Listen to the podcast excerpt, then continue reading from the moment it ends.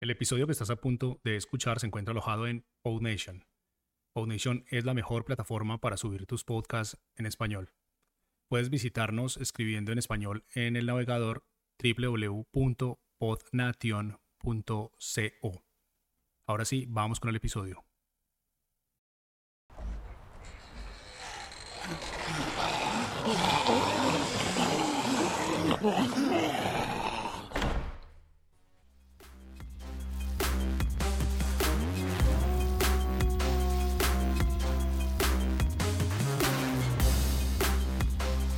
Estás escuchando a los zombies, el podcast en el que vamos por tu cerebro. Ah, ah, ah,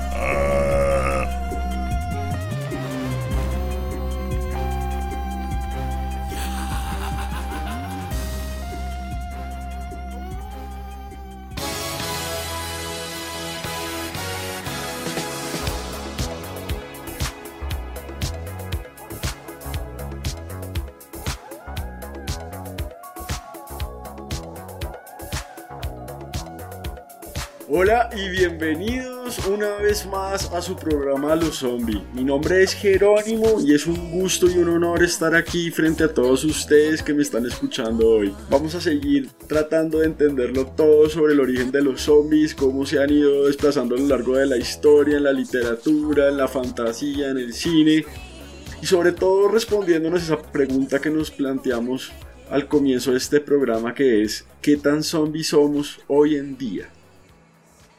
Primero que todo vamos a tratar de entender de dónde viene el término monstruo. Lo primero que encontré cuando empecé a buscar en Wikipedia es que la palabra monstruo proviene del latín y significaba mostrar o advertir. Entonces esto significa que el monstruo en primer lugar es una advertencia que alerta a las personas sobre algún peligro.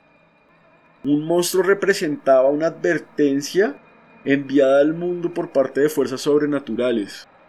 Entonces, en un comienzo los monstruos en realidad eran enviados por fuerzas superiores, en principio dioses, que desde sus castillos, en el Olimpo, enviaban a estos seres que tenían características totalmente extravagantes, que atentaban con un orden regular del mundo, generalmente teniendo formas híbridas que mezclaban las características de diversos animales. Con esto, pues, generaban un temor y una repugnancia y un desagrado terribles.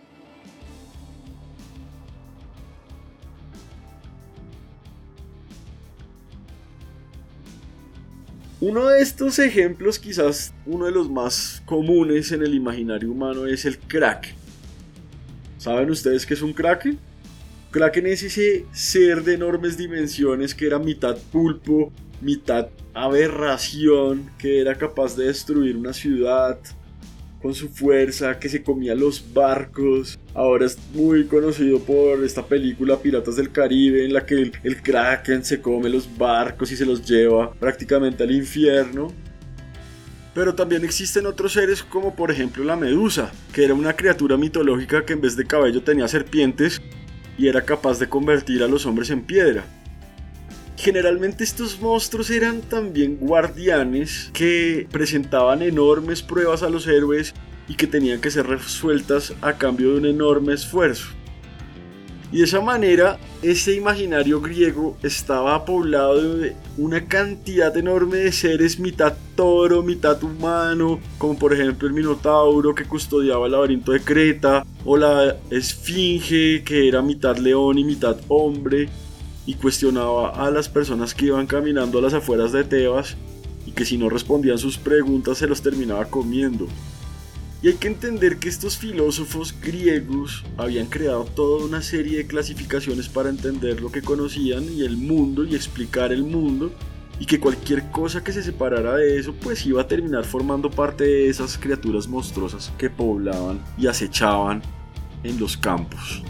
De igual manera, no era extraño que en ese entonces a esas rarezas se les atribuyera un origen divino prácticamente se puede hablar que son o eran los descaches de los dioses. Pero también en algunos casos podían llegar a compartir un origen común con estos. Por ejemplo, el caso de los titanes o de los cíclopes. Los titanes eran los hermanos de Cronos que era el papá de los dioses olímpicos, el papá de Zeus, el papá de Hades, el papá de Poseidón. Entonces los titanes vendrían siendo los tíos de Zeus. Y en el caso de los cíclopes serían sus sobrinos, porque eran hijos de Poseidón. Entonces, eh, esas aberraciones de alguna manera también estaban ligados con esas fuerzas cósmicas, con esas fuerzas superiores. Por poner otro ejemplo también más reciente, los gigantes de las sagas vikingas, en algunas interpretaciones de los científicos y los antropólogos modernos, se ha pensado que en principio representaban dioses más primitivos y que fueron reemplazados posteriormente por esos dioses que todos conocemos y que se han hecho tan populares en las películas de Marvel y me estoy refiriendo pues a los Asgardianos, Odín, Thor, Freya, todos esos.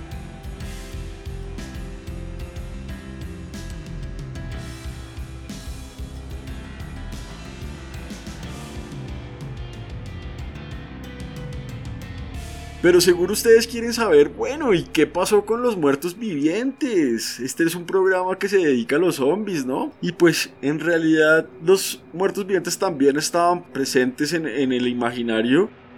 En el antiguo Egipto, que influenció muchísimo la cultura mediterránea, era muy extendido el culto de los muertos y se creía fervientemente en que las personas después de muertas podían volver a la vida.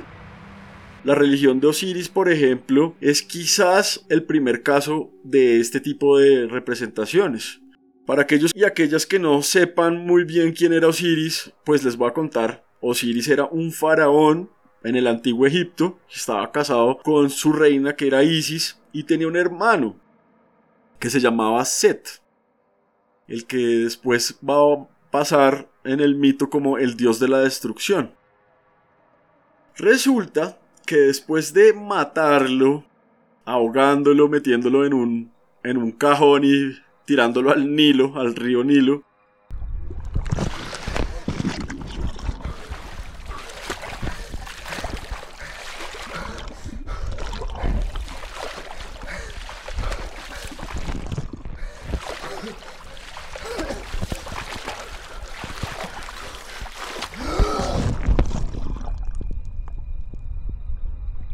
Set va a descuartizar el cadáver de Osiris y lo va a regar por todo el Nilo en 14 partes. Isis, su esposa, la esposa de Osiris, y Horus, que era el hijo de Osiris, van a tener que ir por todo el Nilo recogiendo los pedazos y finalmente logran reconstruirlo y recomponerlo y darle otra vez vida.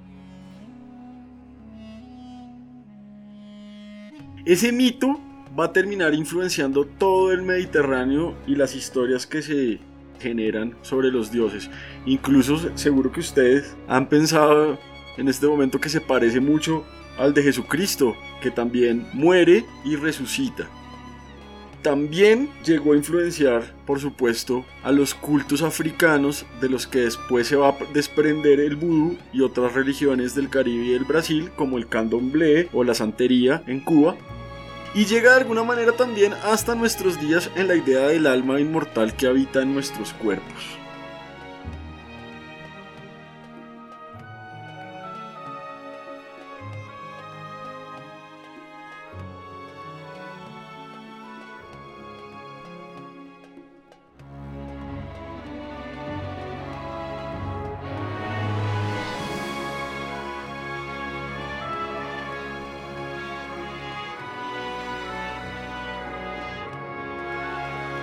Pero es a partir de la época de los descubrimientos, de los cuales ya hemos estado hablando antes, que los monstruos dejaron de ser errores de la naturaleza.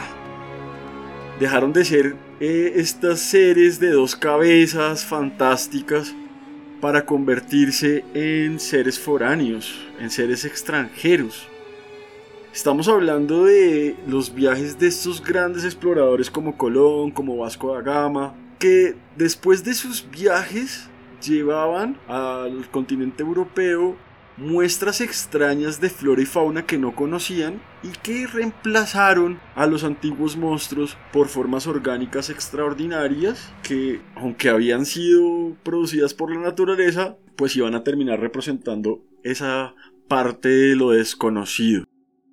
Y en la medida en que estos europeos empezaron a explorar esos territorios desconocidos, pues sus monstruos también empezaron a cambiar y las nuevas bestias que se fueron encontrando empezaron a ser considerados nuevos monstruos. Un claro ejemplo de esto es el caso de Colón. Colón en su primer viaje va a describir sus avistamientos de sirenas en las costas de las Antillas. Y realmente es muy gracioso, porque el tipo puntualmente dice que las sirenas no eran tan bellas como él esperaba, sino que tenían cara de hombre. Actualmente sabemos o creemos que lo que realmente vio Colón eran manatíes. ¿Ustedes han visto alguna vez un manatí? Debió ser una experiencia realmente perturbadora para el pobre Colón que estaba esperando en las sirenas de Ulises con cuerpos sinuosos y voces melodiosas.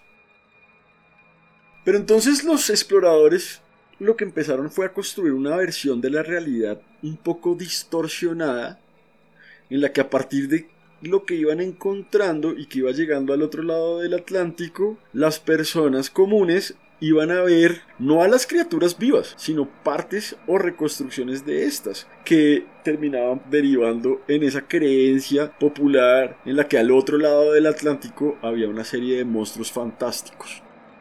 Porque realmente las personas no podían ver estas criaturas, sino que veían, veían reconstrucciones hechas aparte de diversos animales, como después fue el caso de las sirenas de Fiji, eso ya en el siglo XIX, que estas sirenas eran reconstruidas a partir de cabezas de monos, partes de peces y otros materiales, y fueron expuestas en los museos. Incluso se llegó a pensar que eran la prueba definitiva de la existencia de las sirenas.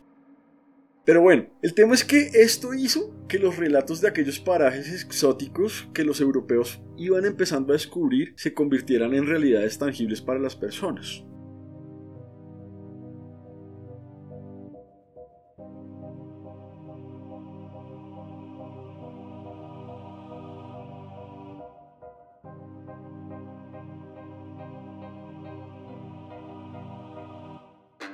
Y después de un tiempo, eso llevó a lo que se conoce con el nombre de los circos de monstruos o circos de, fenómenos. No sé si ustedes hayan escuchado eso.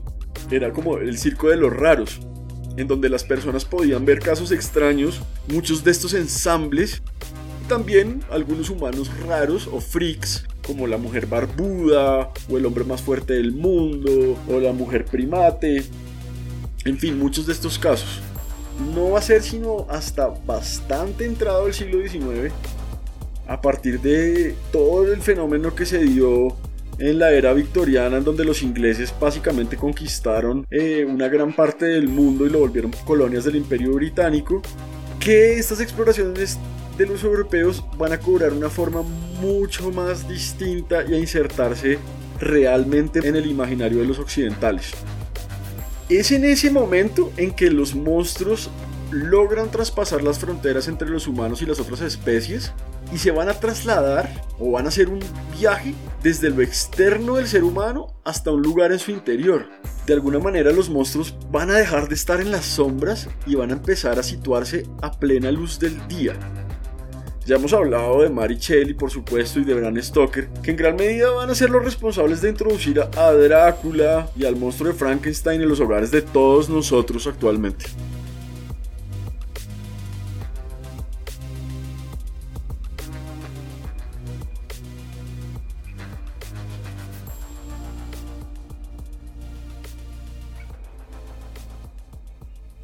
Pero no es solo la literatura la que forma parte de este movimiento, sino que los científicos que empezaron a interesarse en la psiquis humana, el más famoso de todos por supuesto Sigmund Freud, empezaron a darse cuenta de que el ser humano realmente podía tener dentro de sí sentimientos muy escalofriantes, sentimientos muy perversos y llegar a comportarse de una manera atroz e incluso terrorífica por su propia responsabilidad y riesgo. Freud, por ejemplo, plantea en un famoso texto llamado Lo siniestro que este concepto de lo siniestro es una vivencia contradictoria donde lo extraño se nos va a presentar como algo conocido y lo conocido se va a volver extraño. Y es que para él lo conocido realmente se vuelve siniestro en la medida en que los miedos del niño van a devenir en ser representaciones de su temor a perder a su madre. Esto es lo que actualmente en el psicoanálisis se conoce como el complejo de Edipo. Este deseo por la madre y la frustración que experimenta el niño en su corta edad por compartirla con su padre. Entonces en este texto, Freud define aquello que es siniestro como una variedad de lo terrorífico que se remonta a lo que es consabido y familiar desde hace mucho tiempo, pero que necesita algo extra, un estímulo externo para volverse siniestro realmente. Según entiendo yo, lo que este man nos plantea es que lo que nos causa más terror es lo que más dentro de nosotros tenemos. De alguna manera él habla de ese monstruo interior que puede llegar a salir a la superficie desencadenado por un estímulo exterior. Y ese estímulo generalmente tiene que ver con el miedo a perder el afecto de la madre y a enfrentar la autoridad del padre. Alineado con esto en este texto, que es bastante interesante si lo pueden leer, se los recomiendo mucho, va a ser un análisis de uno de los autores que quizás influenció más la literatura de terror y la fantasía, que es E.T.A. Hoffman, que fue un escritor alemán que planteó la idea del doppelganger o del doble. El doble era ese arquetipo inconsciente del ser humano que representaba o representa nuestros mayores dilemas y nuestras mayores perversiones.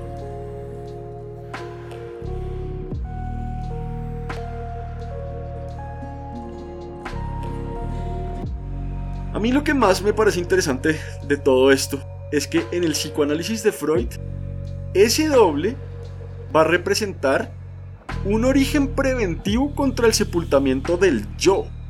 Acuérdense que para Freud el yo era toda esa condición interna que tenía el humano en su psiquis.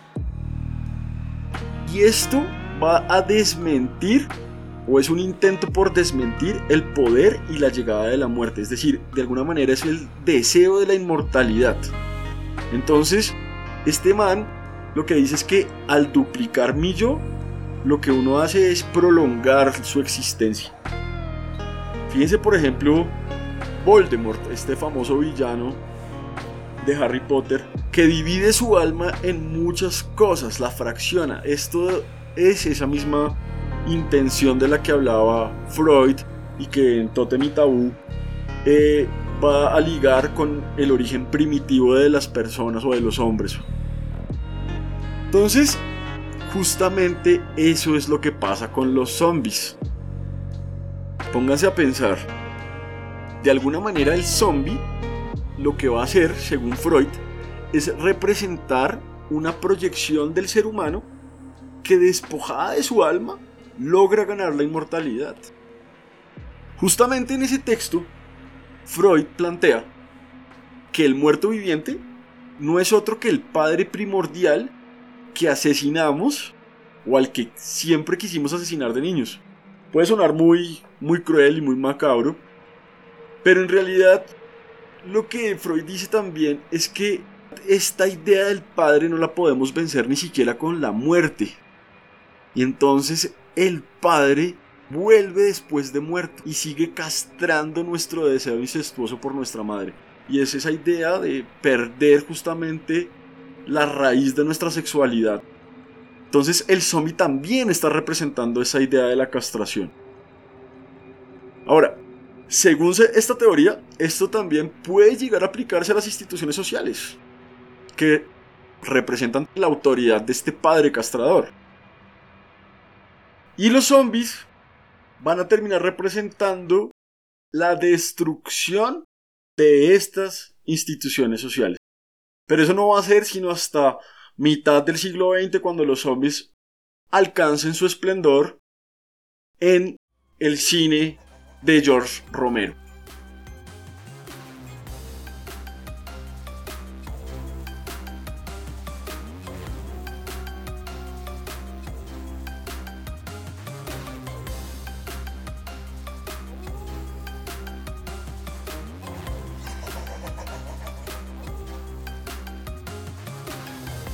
Pero no se vayan a afanar, por favor. A esto vamos a llegar poco a poco, con calma. Y va a ser muy emocionante descubrir todos estos fenómenos, cómo empiezan a relacionarse con nosotros.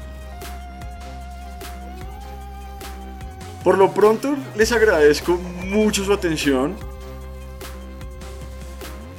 En el siguiente episodio vamos a hablar de cómo la ciencia ficción y ese mito que se había empezado a construir en el siglo XIX con Mary Shelley del científico con moral reprobable que revive a los muertos va a terminar afectando de manera definitiva el ideal que se tenía sobre los zombies y los muertos vivientes. Y vamos a hablar también sobre cómo la ciencia actualmente piensa estos conceptos de prolongación de la vida. ¿Podrían existir zombies en otros planetas? Para esto vamos a contar con un invitado muy especial que esperemos que a todas y todos les guste. No me queda más sino despedirme, recordarles que nos pueden seguir en Facebook, Twitter y en Instagram como arroba los zombies. Porfa, denos un like si les gustó y déjenos sus comentarios. Ah bueno, y no se olviden, venimos por su cerebro. Hasta la próxima.